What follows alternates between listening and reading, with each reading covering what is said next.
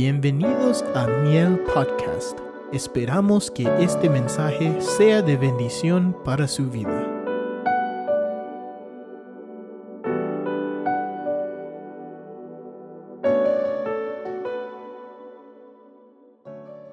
Muy bien, vamos a leer la palabra del Señor, capítulo 2 del libro último de la Biblia, el libro de Apocalipsis, hermanos, o el libro de Revelación Vamos a leer ahí la palabra del Señor y vamos, hermanos, a dejar que el Señor nos, nos hable. Eh, estos pasajes usted creo que los conoce, los sabe de memoria, los ha escuchado predicar y hasta, hasta, hasta quizás usted ha predicado de ellos, ¿verdad? Pero vamos a ver qué hoy nos va a enseñar el Señor. Ese es el, el reto de todo predicador, encontrar un mensaje en millones de mensajes que hay aquí. Encontrar el, el más adecuado o el único. Mire lo que dice el verso 8. Espero que todos lo tengan. Verso 8. Dice, y escribe al ángel de la iglesia en Esmirna.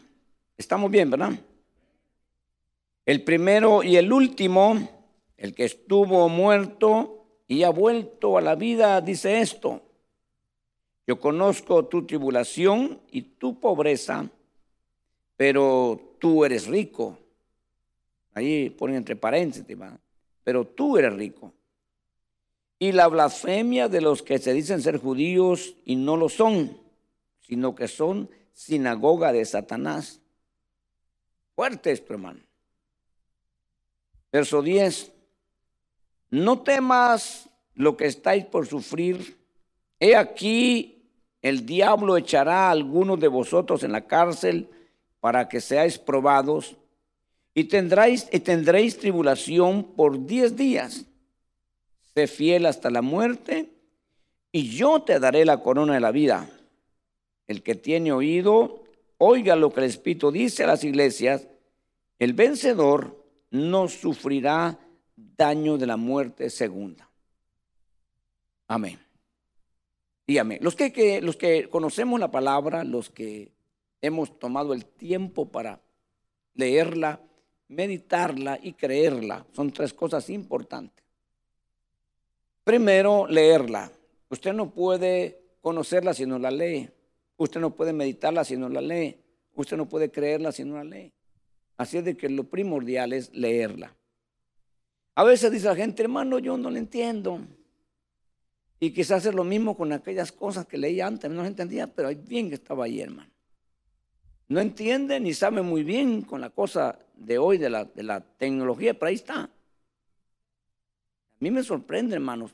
Yo vi un par de ancianitos que no tenían menos de 80 años, sentados en, una, en, una, banca, uno para un lado y otro para otro, los dos, vale, dale, hermano. Al teléfono. Sabrían manejar entendrían todo, pero no paraban y ni se hablaban, así estaban, hermano. Cada quien con su teléfono. Y muchas veces nos quejamos, ¿verdad? Hermano, ¿qué pasó? ¿Qué pasa? Hermano, no sé qué me está pasando. Hermano, tengo este problema, tengo el otro. Pero muchas veces, hermano, ¿verdad? Sabemos o deberíamos saber eh, qué, nos, qué nos está pasando. El por qué, ¿verdad? El motivo, la razón por la cual nosotros estamos a veces, hermano, donde estamos. O no estamos donde deberíamos estar. Yo quisiera que esta eh, tarde ya, porque estamos cruzando el meridiano, que esta tarde, hermano, nosotros, ¿verdad? Eh, pudiéramos absorber con toda la palabra. Porque a veces, hermano, absorbemos cierta porción, un cierto porcentaje, pero no podemos, hermano, absorber todo como deberíamos de. Y esa es la razón por la cual nuestra vida no está al nivel que se espera estuviese. Pero esforcémonos. Quizás, hermano, vamos despacio, pero vamos, vamos avanzando. Y eso es motivo, ¿verdad?, de, de alegría. Nosotros sabemos, ¿verdad?, que en los primeros capítulos del libro de Apocalipsis, hermano, se habla y se hace un llamado, y luego después del 4, 5, 6, 7, en adelante vienen las cosas duras y difíciles. Pero no llegaría nadie a esos capítulos si, si pone atención. ¿verdad? De hecho, empieza el libro diciendo, ¿cómo empieza el libro hablando? En el primer capítulo que dice,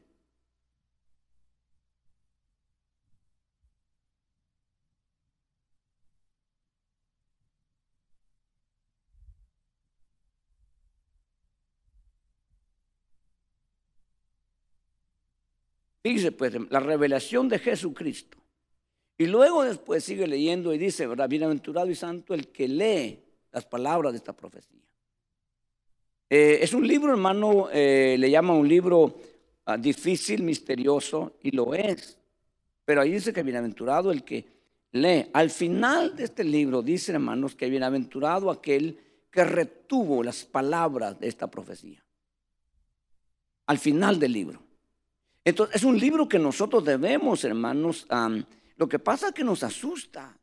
Lo que pasa es que las, escenas que se miren ahí, nadie quiere vivirlas. Pero el que no lo lee, las va a vivir. Entonces necesitamos leerlas, meditarlas y decir, si me voy por aquí, yo no llego aquí. Y eso nos va a ayudar. No podemos ignorarlo, no podemos dejarlo a un lado. Había un predicador, hermanos, buenísimo, que nunca predicaba el libro de Apocalipsis. Y un día lo entrevistaron, le dijeron, ya estoy hablando de un predicador de los años 800. Y le dijeron, hermano predicador, usted es muy buen predicador, sus mensajes me han bendecido mucho. Y bueno, empezaron a decirle, ahora, pero una pregunta, ¿por qué no predica el libro de Apocalipsis? ¿Y sabe qué dijo? Hermano, el hombre fue honesto, pero eso no eh, justificaba. Él dijo, porque no lo entiendo, hermano. ¿Yo para qué voy a predicar de algo que no entiendo? Dijo. Fue sincero, ¿no? Pero sería lo correcto.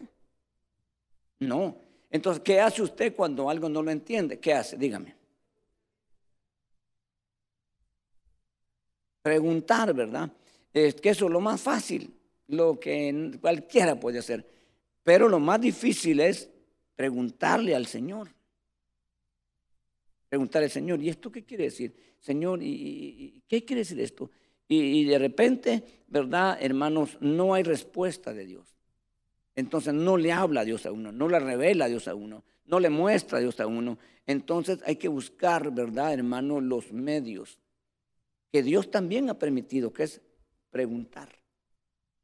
Y si no le responden nadie de lo que usted pregunta, ¿qué hace? Mucha gente dice, ah, ya pregunté, hermano. ¿Sabe qué? Yo esto lo dejo aquí. algunos hasta tiran la Biblia. Porque ya pregunté, ya, ya oré al Señor. Ya le pregunté a lo que me podían decir. Y de todos modos no me responden. No a nadie sabe, hermano. Entonces, ¿sabe qué? Yo dejo a esto y me voy otra vez a la vida normal. Pero a mí me sorprende un hombre que hizo todo eso.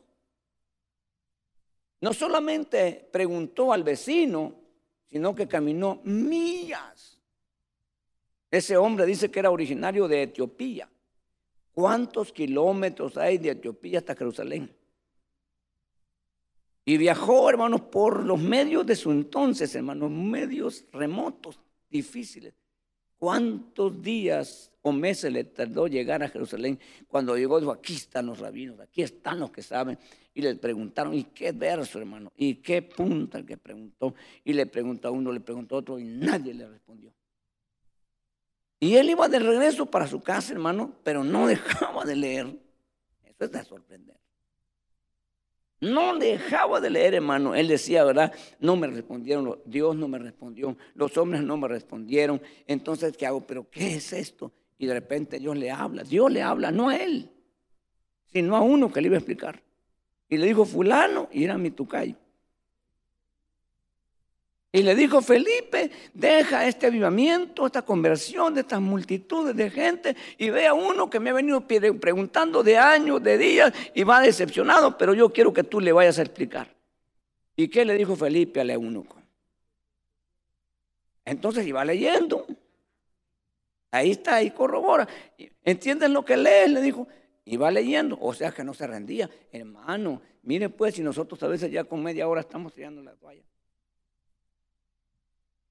Él iba de regreso y le pregunta, ¿entiendes lo que lees? ¿Y, cómo voy a entenderle si no hay quien me explique?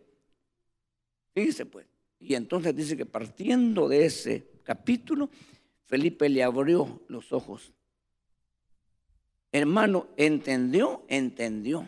Porque la pregunta era, era, específica.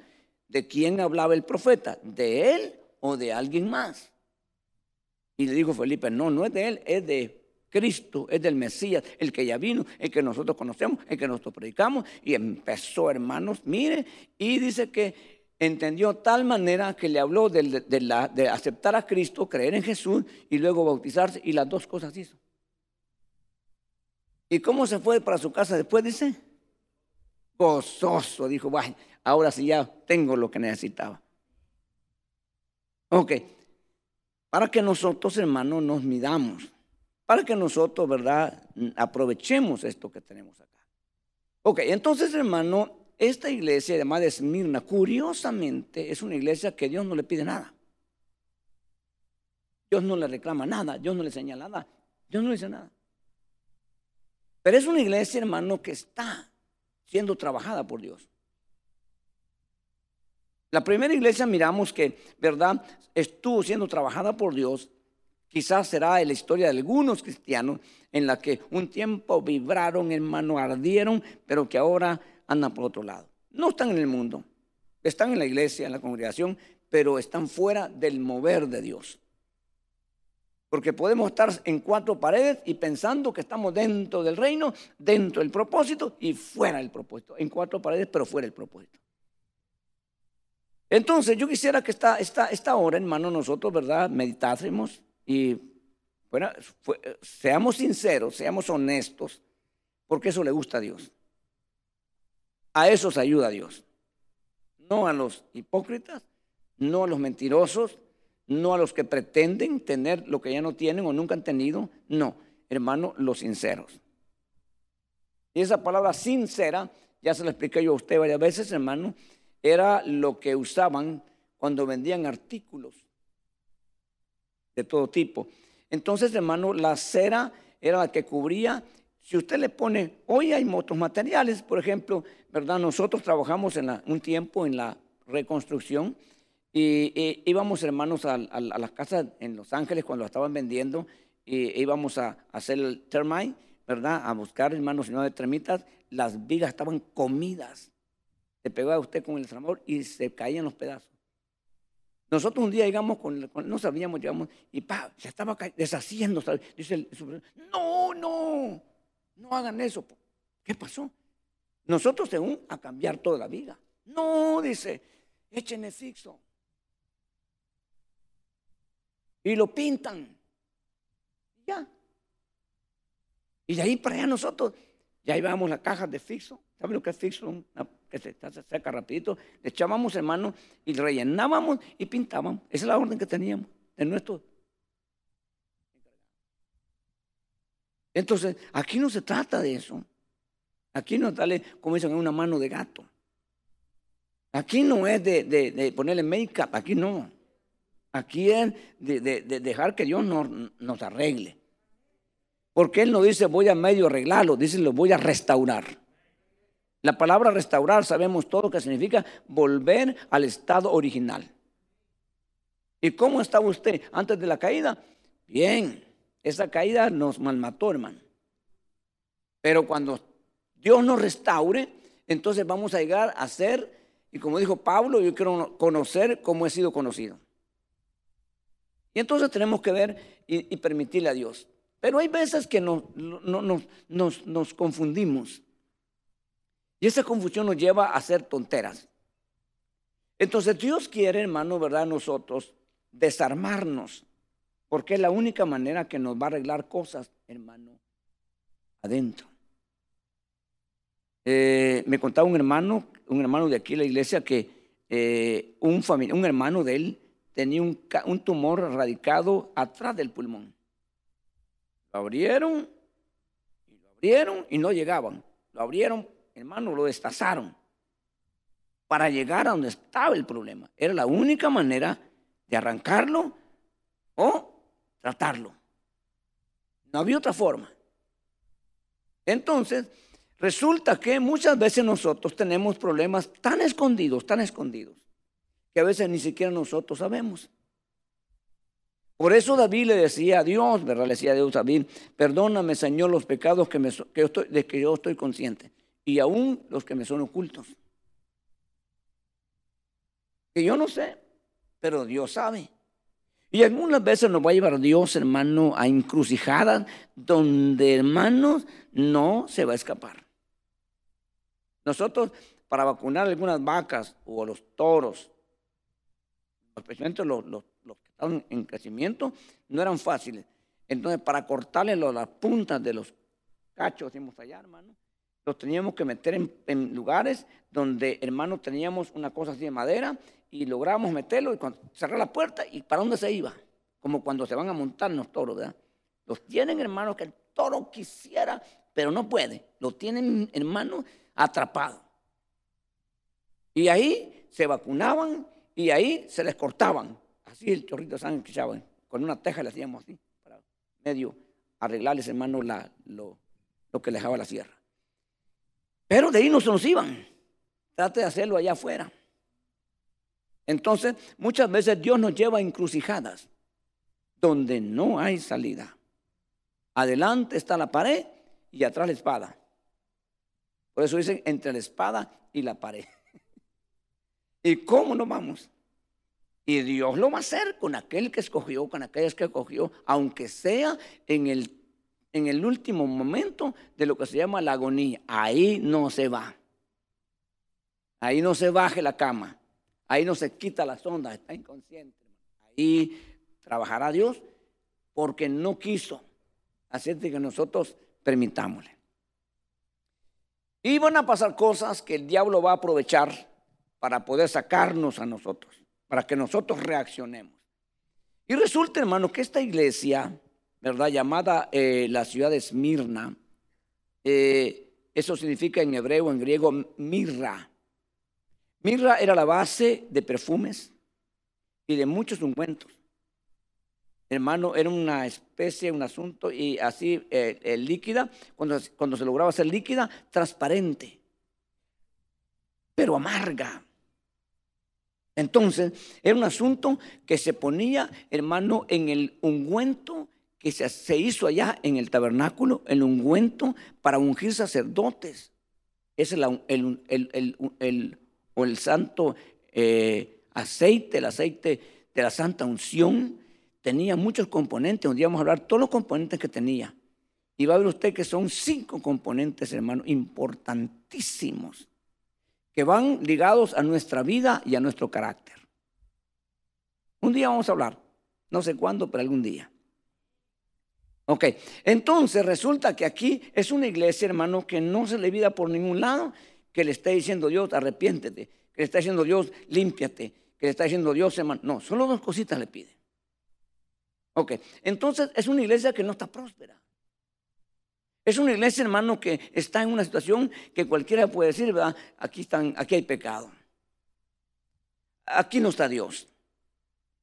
Porque es lo primero que nosotros decimos. Cuando nosotros miramos un avivamiento, entre comillas, un crecimiento, no, nos damos cuenta, ah, ahí está Dios. Dios está, ¿verdad? En eso, hermano. Lo mismo hizo, hizo hermano Elías cuando estaba encuevado allá en el monte de Dios. Dice que de repente vino un terremoto y ahí viene Dios, no estaba Dios. Eh, un fuerte viento, no estaba Dios. Y un montón de cosas de las que nosotros podíamos decir, ahí está Dios. Y no estaba Dios. Y luego, por último, vino un viento apacible. Ahí estaba Dios. Eso, eso hay que poner mucha atención, hermano. Y yo me voy a encargar de hacerle énfasis hasta donde usted me permita, hasta donde usted diga, amén, hermano. De repente, mm, no, amén. No, no me gustó eso. Pero yo una vez le hemos dicho ya desde rato, ¿no? Que no venimos a complacer, aquí, aquí no es de complacencias. Eh, esos son allá en el mundo, ¿Me puede complacer con la canción tal? Y tienen esa maña los cristianos y llaman a las televisoras cristianas, ¿me puede complacer con el coro tal como que es para él? Y alguien dijo, hermanos, pastor, ese coro que cantaron ahora no me gustó. Le dijo, amén, hermana, no es para usted, le dijo. Es para el Señor. Un poco rudo, ¿no? Pero era verdad. Entonces nos damos cuenta, hermanos, que el Señor empieza a hablarle a esta iglesia, hermanos, que tiene la base del componente, si vamos a hablar en lo literal, para las cosas más importantes, lo que va a producir olor, lo que va a producir a fragancia, atracción, lo tiene esta iglesia por su nombre. Y resulta que aquí, hermano, ¿verdad? Dios le empieza a hablar y le empieza a decir, ¿verdad? Porque si no es así, quizás el enemigo toma, hermano, ocasión. Y es como Dios lo hace hasta el día de hoy. Resulta, hermano, que yo quisiera darle algunas definiciones que le van a ayudar tal vez a usted. Las tengo notadas acá para que podamos, ¿verdad? De esa manera nosotros quizás, quizás no hoy, ¿verdad? Pero en el, en el, en el futuro tal vez, pero ya estamos preparados. La palabra, hermano, pobreza. Pobreza, decimos pobreza, no es pobreza. Eso es la, la, la, la pronunciación correcto. Hermano, viene de una raíz que dice, hermanos, griega que es tochela. Parece medio extraña, que significa agacharse. La palabra indica que, eh, dice, la palabra indica un estado de adyacente pobreza o, o pobreza, también destrucción, indigencia. Fíjese, esto es importante. ¿Quién quiere eso? Pero yo le voy a preguntar a usted. Y usted ayúdeme a responder, usted lo sabe. ¿Cómo vivió Jesús en la tierra cuando Él estuvo aquí, hermano? Desde su nacimiento. Hermano, Jesús no nació en una cuna de oro. Ni siquiera había, hermanos, cama. El mesón estaba lleno, señores, I'm sorry, lo siento pero ya no hay. Le pusieron un site que decía no vacancy o vacancy. Y ellos empezaron a ver, ¿verdad? Hermanos, no está la familia, no hay nadie. El único lugar es el pesebre. Y ahí nació Jesús. Esa es su salida al mundo. Un pesebre. Hermano, claro, muchas cosas que. Podemos ver ahí, pero por, por, falta del tiempo, siempre nos falta tiempo. Entonces resulta que Jesús, hermano, así nace. Y luego toda su trayectoria, hermano, de Jesús fue, hermano, nunca tuvo una dirección donde mande una carta. No tenía. Ah, o, se, le abordaba directamente o de alguna forma, pero no podía. Un día vino uno y dijo, Señor, ¿dónde moras? ¿Dónde vives? ¿Cuál es tu casa, Señor? Y Jesús le dijo así, hermanos, las zorras tienen nidos. Aves, perdón, las aves tienen nido y las zorras madrigueras. Mas el Hijo del Hombre no tiene dónde recostar su cabeza. ¿Qué le parece eso? ¿Cómo ve usted a Jesús ahí? Vaya, más fácil, más fácil. Ya si no me responde aquí, aquí termino. Ok, hermano, hermano, ¿Cómo se le llaman aquellos que no tienen casa ni cama? Homeless. ¿Y en español cómo es? Indigente. O sea, no tienen un hogar fijo, no tienen... Pues Jesús vivió así. Jesús durmió muchas veces en el Monte de los Olivos. Jesús, hermano, tocaba vivir, en, no, no estaba bromeando. Una vez, hermano, durmió y le fue bien en la, en la, en la canoga donde iban. ¿Se acuerda? Ahí durmió, sin almohadas, sin cobijas. Jesús realmente, con el respeto que él merece, vivió como un indigente en la tierra. Él no vivió lujos. Ahora, ¿quería que así viviera toda la gente? No, porque él necesitaba hacer eso, porque esa acción esa posición de él iba a hacer ricos a los demás. Fíjese pues, esto es importante verlo. Entonces, esta iglesia, hermanos, está siendo procesada por ahí. esa parte, hermano, de, del Medio Oriente, esa parte de Asia Menor, era una, era una parte de, mucho lujo. De hecho, la iglesia anterior, Éfeso, en, esa época, cuando estaba en la iglesia, tenía 250 mil habitantes. Era un puerto de mucha atracción. Pero Mir, eh, eh, Mirna, hermano, está en una situación como iglesia de pobreza. Porque muchas veces nosotros entendemos, nosotros aprendemos. Por medio de las limitaciones, usted entiende lo que significa no tener nada. Y es la única manera que uno puede entender. Es la única manera, si uno quiere, si uno busca, no subirse el apellido a la cabeza y creerse cuando Dios te bendice. Porque ese es el problema de mucha gente. Se le olvida o nunca estuvo. Esa fue la diferencia entre Pablo y los demás apóstoles.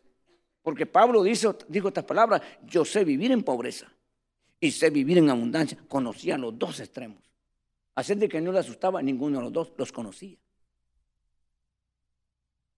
Y por eso Pablo tuvo un corazón tan grande y una manera de, de, de, hermano, servir al pueblo, servirle a Dios, porque conocía esto, no lo ignoraba. Entonces, esta iglesia, Dios le ha permitido, porque es Dios el que le ha permitido, porque en esa pobreza muchas veces, eh, hermano, ahí tiene que hacer uno cara dura. Ya, hermano, te, mira, los pobres los desprecian y los pobres, hermano, son los, mire, yo he visto millonarios hoy en día que vinieron de nada, pero son muy diferentes a los que vienen por herencia. Tremendo, tremendo la diferencia, ¿no?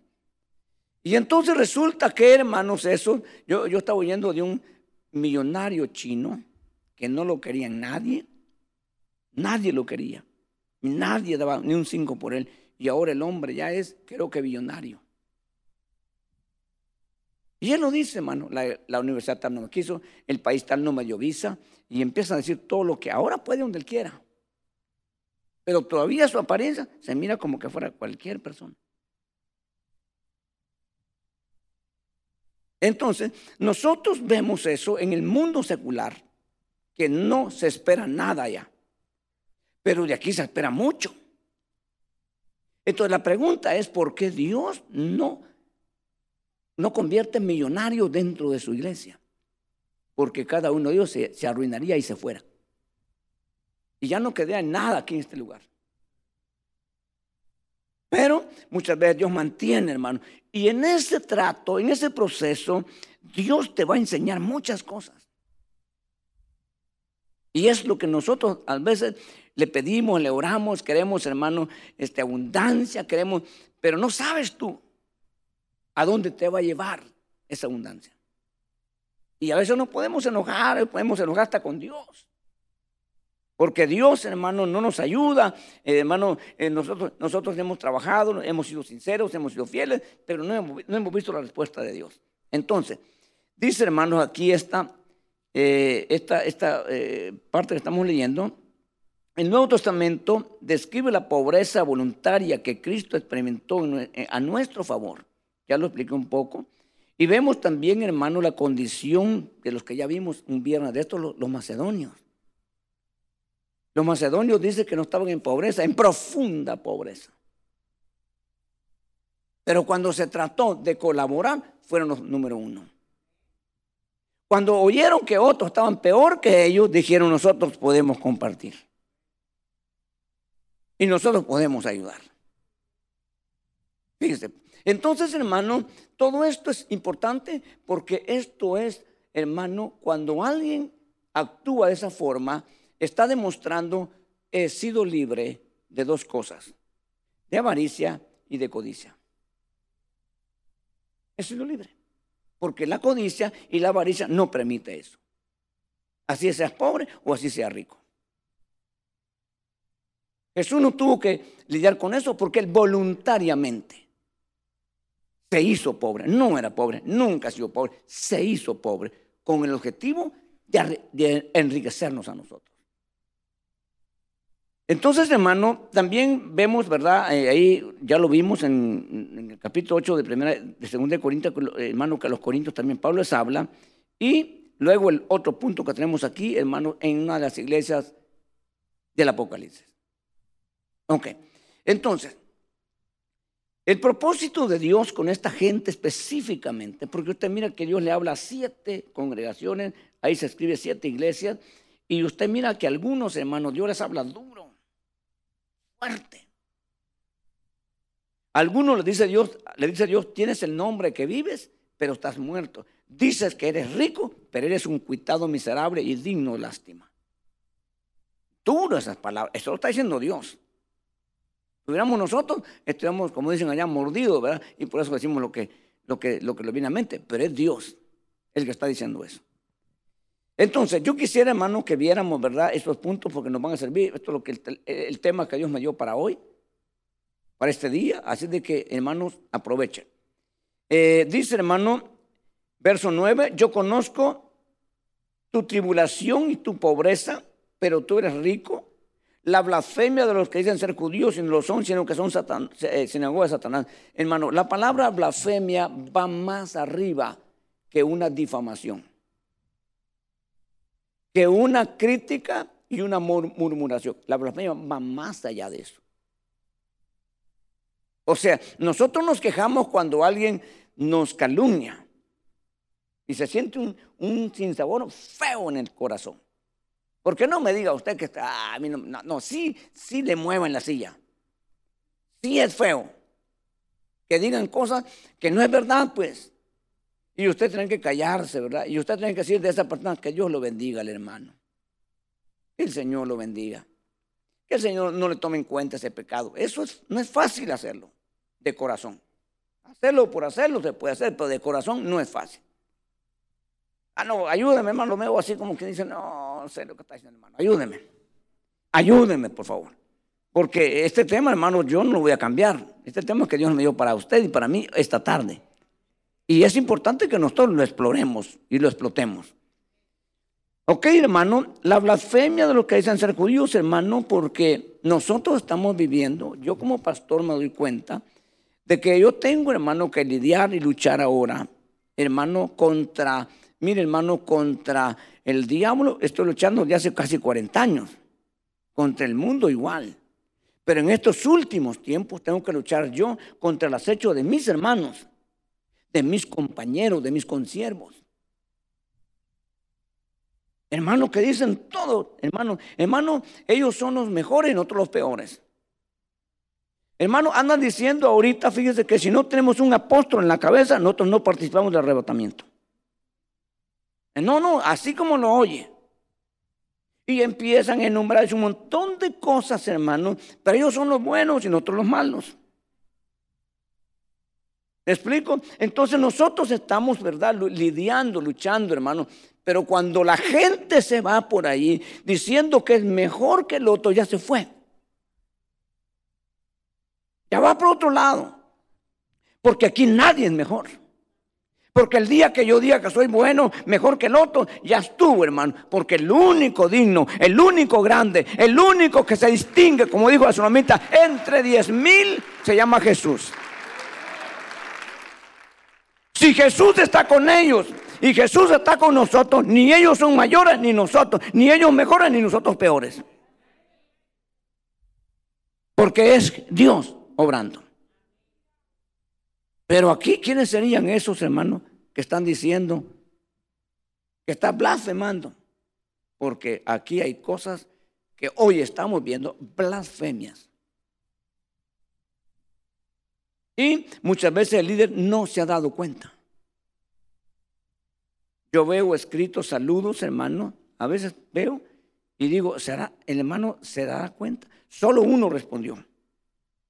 Y eso es de reconocerlo. Hicieron una pregunta, ¿verdad? Ahí dijeron, de los artistas cristianos, ¿cuál es tu favorito? Y rápido escribieron, fulano de tal.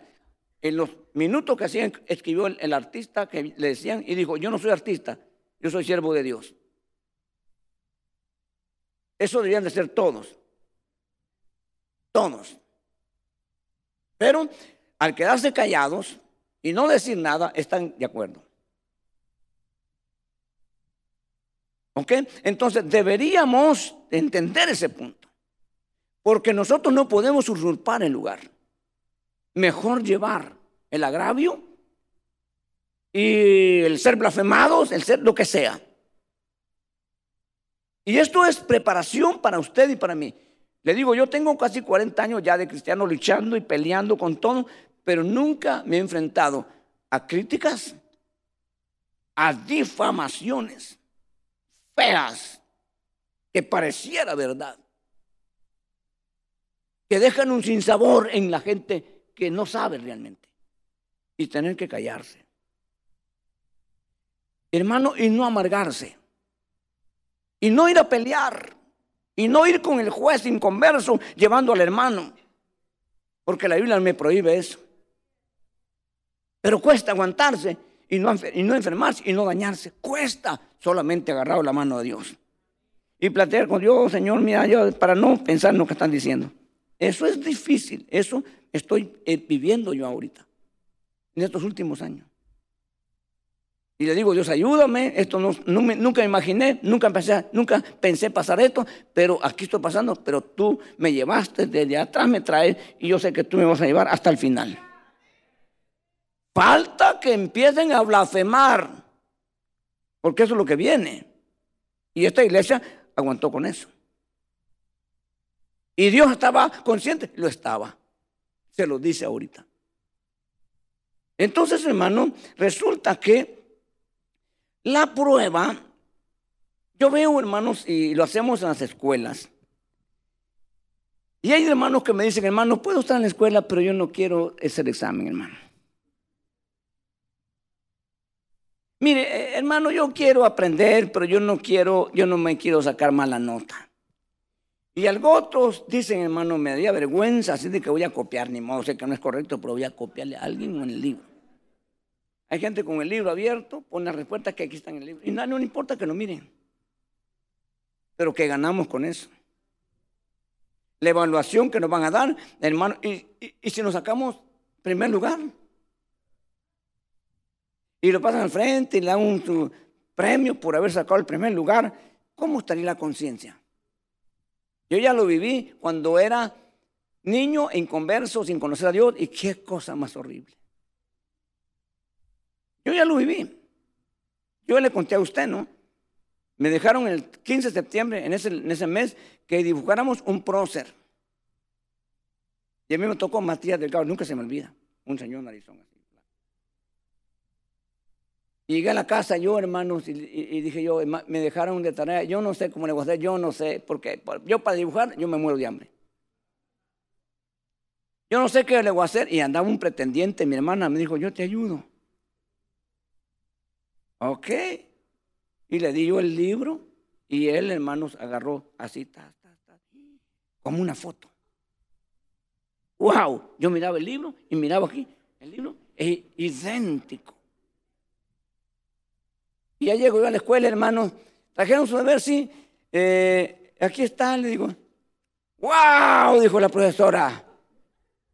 Oh, men, híjole, qué barbaridad. Dijo, hermano, tenemos un cerebro aquí.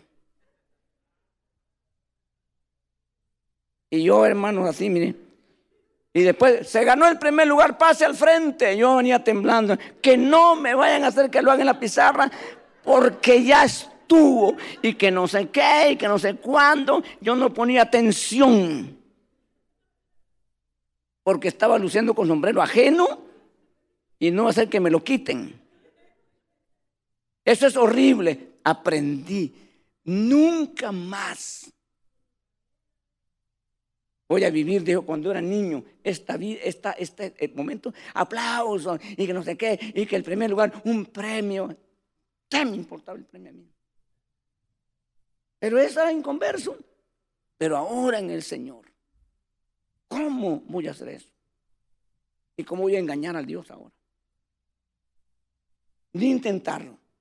Entonces, para que eso no pase, es, hermano, te sacaste de 10, 5 o 3. Y es decirle, voy a ponerle más ganas. Señor, ayúdame. Ya 5 pero son originales tuyos. Siete tuyos. llegaste al 10. Es, es tuyo. Tu esfuerzo. Esa prueba te llevó a esa escala ahora de 10. Y eso es bueno. Entonces, Dios está haciendo eso con su iglesia. Y quiere que nosotros lo entendamos. Entonces, la palabra probados, que dice hermano aquí, es en, griego pierazo, pierazo. Y también empérico y peirástico, no sé cómo se pronuncia, hermano, que significa ensayo, explorar, probar, tratar, ensayar, examinar, tantear, tantear, intentar, tentar. La palabra escribe la prueba de la lealtad, la fuerza, las opiniones, la disposición, la condición, la fe, la paciencia o el carácter del creyente. Y de todo esto lo que van a probar. Todo eso necesitamos. ¿Verdad? Porque a veces nosotros, gloria a Dios, amén. ¿En qué le ayuda, hermano? Amén, bienvenido, gloria a Dios. Pero cuando ya se trata de que esto ya está, hermano, lejos, o en un lugar donde tú ya no hay problema y no te van a decir, hermano, ¿qué pasó? Ya no. Ahí se va a demostrar todas estas cosas, hermano. Empezando, hermano, lo primero que es aquí, la lealtad. La lealtad, hermano, es algo que muchas veces nosotros no entendemos y que hoy en día es muy difícil encontrar. Ese es uno de los temas y uno de los puntos que me tocó en el retiro de pastores. No hay hombres leales. O si hay muy pocos. Leales de veras. Hermano, la lealtad te va a llevar hasta la muerte. No mientras te conviene. Mientras entiendas y mientras estés de acuerdo. Así hay muchísima gente. Cuando viene el asunto difícil, no hay lealtad. ¿Y qué es un desleal? Uno que se te va de tu lado y se para, para la parte de otro. Pero el leal se muere contigo. No estoy diciendo que se mueren aunque vaya el hombre al matadero. No estoy diciendo esto. Pero en este asunto, en esta obra, hermano, puede llegar hasta ese punto. Hasta ahí. Hermano, nos predicó otro hermano, otro pastor, de la lealtad de los escuderos. Un escudero, hermano, que, que le dijo uno de ellos, el jefe, estaba a la par de él y le dijo el jefe, mátame porque estoy malamente herido y no quiero que esos circuncisos, circuncisos filisteos digan, matamos a Saúl. Traspásame la espada para morirme. Y el escudero dijo, no, yo no te puedo matar a ti, tú eres mi jefe, no puedo matarme. Entonces dice que él puso la espada y se echó sobre la espada y se, y se quitó la vida a él. Y el escudero igual. Se mató. Ahí los dos cadáveres, de Saúl y del escudero. El escudero puede ser ido. He dicho, señores, a mí me había engañado, él me engañó, pero yo aquí vengo escapando por mi vida. No, la lealtad lo llevó hasta eso. No hemos entendido realmente lo que significa lealtad. Y Dios va a probarla. Ni con Dios. Y Dios lo sabe. Te seguiré, Señor, hasta morirme. Falta que te prueben. Falta que te... Que yo, yo, a mí me gustan cosas reales. Y, y, oí un testimonio de un hermano hombre matón, que había matado no sé cuánto ya. Y había hecho un grupo de matones. Y llegó, hermanos, a un, a un, a un eh, hermano que estaba enseñando, que un retiro, amigo de retiro, hermano, y llegaron con armas, los otros con la Biblia. Y le dijo, hermano, te doy dos minutos para que te vayas, si no te mato. Ustedes que están ahí sentados, a lo mejor eran nuevos. Les doy dos minutos, ¿entendieron? Dos minutos para que se vayan. Se levantaron todos y se fueron. Y el predicador se quedó con la Biblia. Y le dijo, aunque me mates, yo te quiero decir que Jesús te ama. Yo soy predicador de este evangelio y mátame, no hay problema. Mátame pero yo no me voy a ir. Y no voy a dejar de decirte que Jesús, dice hermano que le entró un asunto que ya sentía que se desmayaba. El, matón. Y le dijo a los compañeros, vámonos, dejemos a este, me da lástima matarlo. Dijo, no me daba lástima. Me daba miedo. Me fui yendo diciendo, ese brujo me, me, me, me, es una palabra media fea, ¿no? Me paralizó. Y apenas, así dice que él miedo que él vino a matarlo ahora.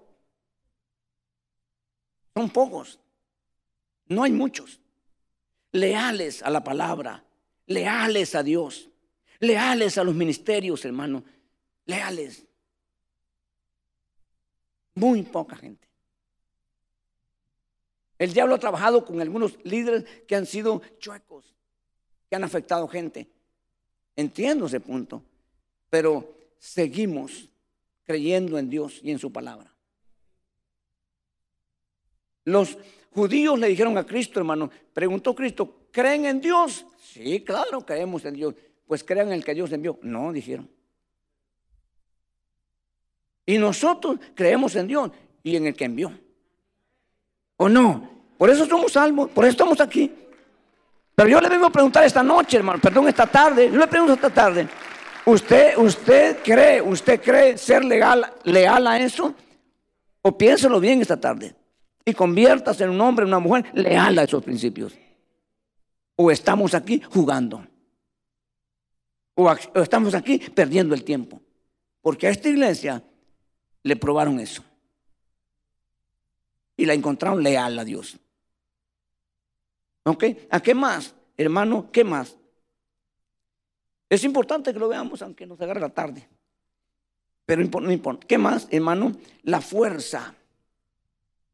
La fuerza que trae usted, hermano, tremendo. Se mira cuando una persona viene con todo, con todo, con todo. Y viene el, el enemigo, hermano, y a veces, ¿verdad? Y Dios lo permite. Le da un su primer revés y le pega el otro, hermano. Y la gente empieza a perder fuerzas. Y ya no quiere. Hermano, pero ¿podrá el diablo hacernos cualquier cosa sin el permiso de Dios? No. Entonces, ¿por qué lo permite Dios? Porque quiere demostrar que la fuerza no viene, como hablé con los jóvenes, de la juventud, del pelo. Porque eso dijo él, ¿no? átenme con cuerdas nuevas y entonces me van a matar los filisteos. Lo ataron con cuerdas eh, eh, nuevas y la rompió. Dijo, nada. Agarró unas puertas de la ciudad y se las llevó. La fuerza era de él, era de juventud. No. La fuerza, la fuerza venía, hermano, de la consagración como nazareno que era. Mientras él se consagraba, él fue perdiendo fuerza, perdiendo fuerza, perdiendo fuerza, que espero que nadie vaya por ese camino. Y si va por ahí, dése la vuelta. ¿Qué más, hermano? Las opiniones. Esa es una debilidad mental, porque las opiniones son palabras. Mi opinión, hermano, es que usted, es bueno para nada. Mi opinión es que usted, hermano, es la persona equivocada que han puesto aquí. Es la opinión. Pero esa es la verdad de Dios. Porque la gente retrocede, porque la gente deja todo cuando oye esas opiniones. Le afecta de tal manera que usted ya no puede seguir.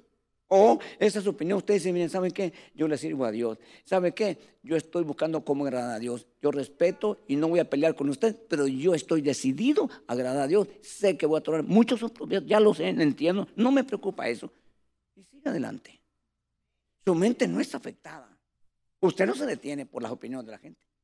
Si ponemos cuidado a todo lo que la gente dice, ya no estuviéramos nadie aquí, hermano ni entre nosotros, nadie dentro de nosotros. Hay unos que no están de acuerdo en algo.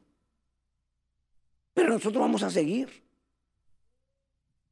explico? Como esta iglesia siguió. Hermano, intentar. Porque ese es un punto que está probando Dios. Intentar. Hermano, ¿cuántas veces ha intentado detenerte?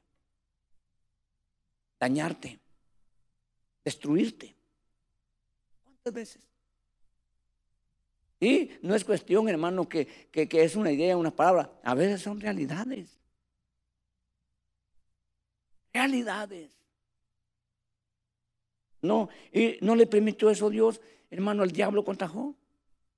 Era de mentirita, era una peliculita de que sus hijos se murieron en un solo día todos. Era una historieta, hermano, de que se llevaron su ganado y todo y lo dejaron nada en la calle. No, era verdad. Pero ¿qué hizo? En la integridad, en la lealtad, en la fuerza, en el intento que le dio. Nada. Un hombre que quedó íntegro, hasta la mujer le dijo, todavía guardas tu integridad. Su mujer. hermano, que esto no te va a quitar. Lo hizo más fuerte. ¿Por qué lo estaba preparando Dios? Porque le iba a bendecir diez veces más. Que entenderlo, hermano, que cuando no estás pecando, cuando no eres un hombre una mujer pecadora, pecadora, pecador, hermano, entonces es algo que Dios está preparando.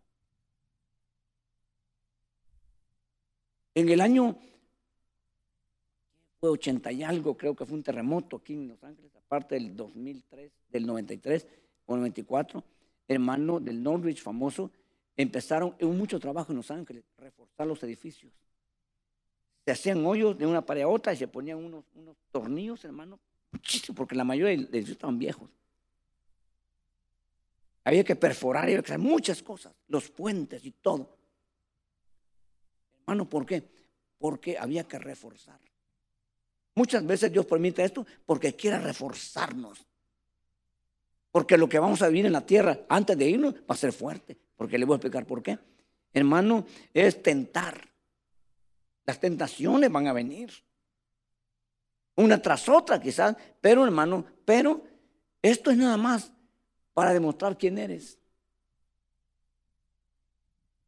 ¿Saben cuándo las tentaciones disminuyen en un cristiano? ¿Sabe cuándo? Ayúdeme.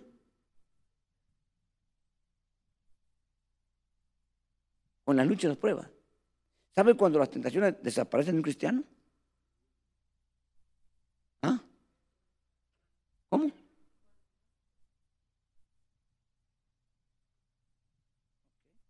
¿Sabe cuando las, tentaciones, hermano, desaparecen en la vida de un cristiano? Las tentaciones. Cuando nos metemos en total oración. Porque eso dijo Jesús, ¿verdad? Orad y velad para que no entréis en tentación. Mire, pues, hermano, eso es muy importante. Y a veces es lo que menos hacemos. Pero tentados todos los días. Porque no hacemos lo que Dios dice. Entonces, mire, como ya se me fue el tiempo, voy a, voy a, voy a dejar, esta media y volver otra vez. Hermano, dice aquí, a mí, yo quiero que esto lo miremos, ¿verdad? El verso 10. Eh, dice, no temas. Esto es importante que lo digamos muy bien. Lo que estáis por sufrir todavía, ¿ah? hermano, todavía. Sí, todavía. He aquí el diablo echará a algunos de vosotros en la cárcel para que seáis probados.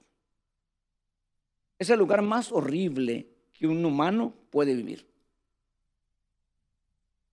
Y hay de niveles a niveles y tendréis tribulación por diez días. Significa un periodo corto, pero completo, porque diez es, hermanos, totalidad. El Señor le dijo a Israel, por cuanto me habéis tentado estas diez veces, se acabó, no más. Pero cuando es probado diez veces, aprobado. ¿Nosotros queremos ser aprobados o no? Necesitamos pasar por ese, por ese periodo. Ahora, ¿cuál es el resultado al final de ese verso? el verso 10.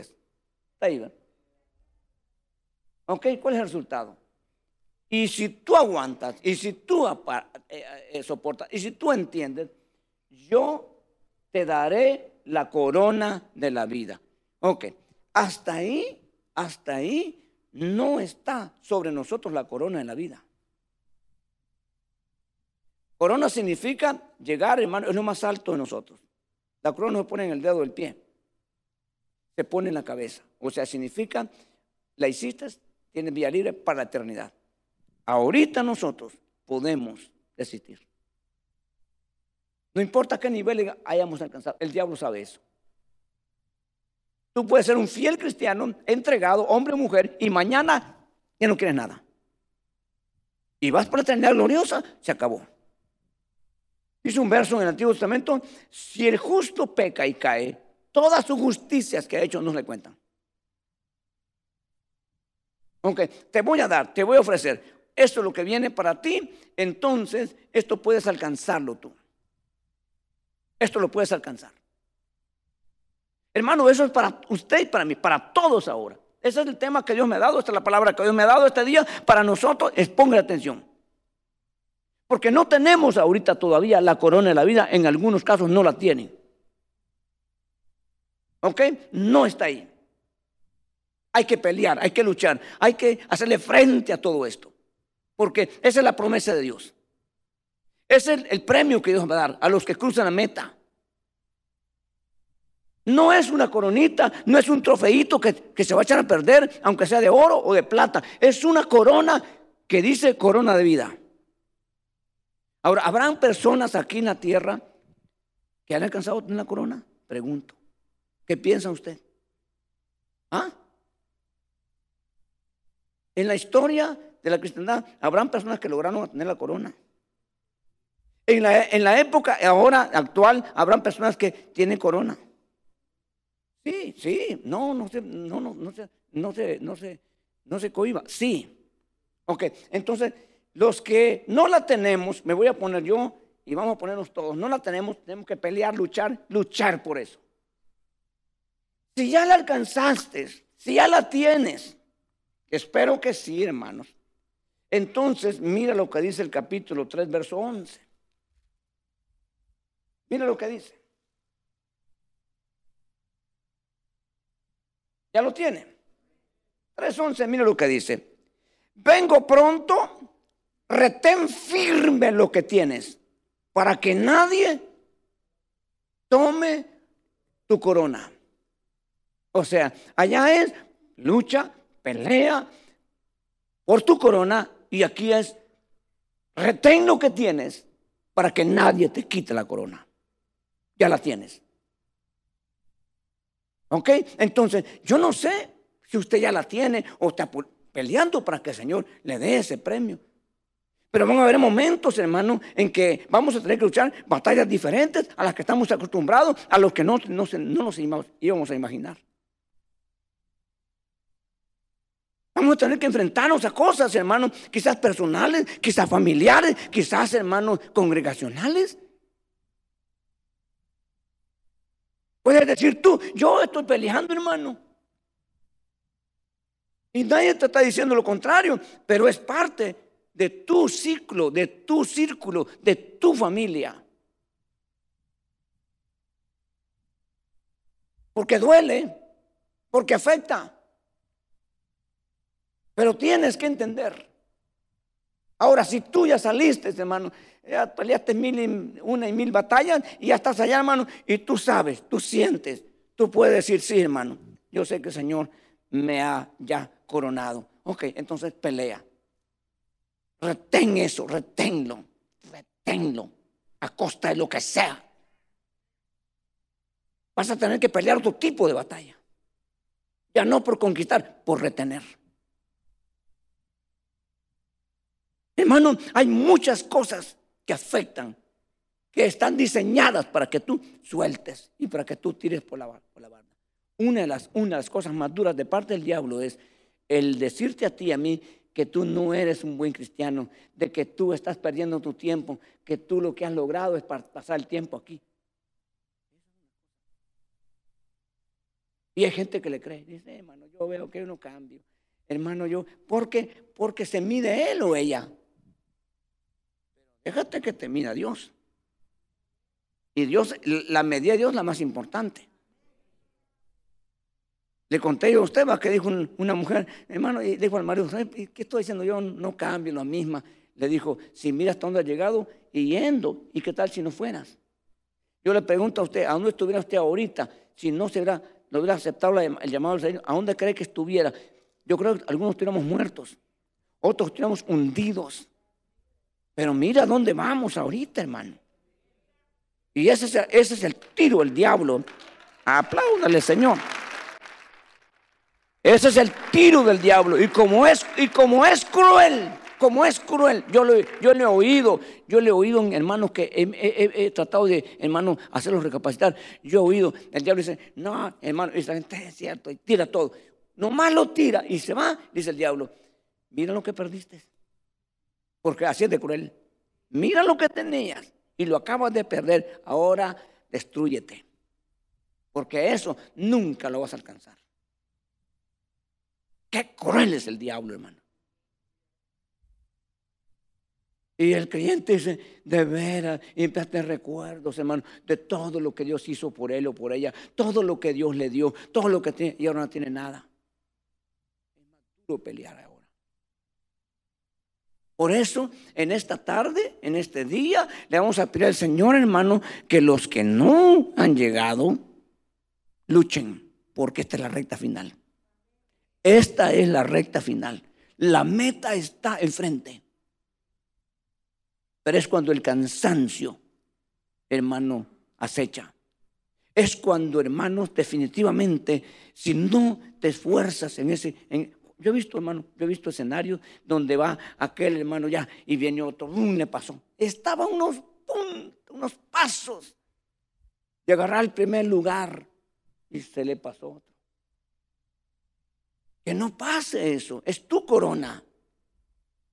La diseñaron, la hicieron para ti. No le va a quedar bien a nadie, pero van a tratar de quitártela. Entonces no la no, no sueltes. Esa es la palabra que esta tarde Dios puso en mi corazón. Júzguela usted si la necesitamos. ¿Cuántos estarán aquí, hermanos, ya coronados, ya coronados, pero no del otro lado? Porque hasta ahí, hermano, cuando nosotros que estamos luchando, cuando los que hemos, nos hemos ceñido, hermano, llega el momento y nos hemos consagrado y hemos rechazado y hemos, hermano, despreciado las cosas como lo hizo Moisés, la temporal del pecado, hermano, las atracciones, no las queremos, hermano. Nuestra carne dice sí, nos decimos no, no, no, y no quiero, y no quiero, y no quiero, hermano. Y, que de repente, al última, tiramos, hermano, la toalla. No, no es posible. Esta tarde el Señor nos quiere ayudar, hermano. Yo sé que hay gente que ha peleado.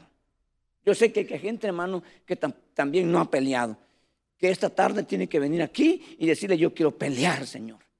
Y otros tienen que venir aquí y decir, yo voy a pelear ahora por no ceder por no dejar eso que tú ya me diste.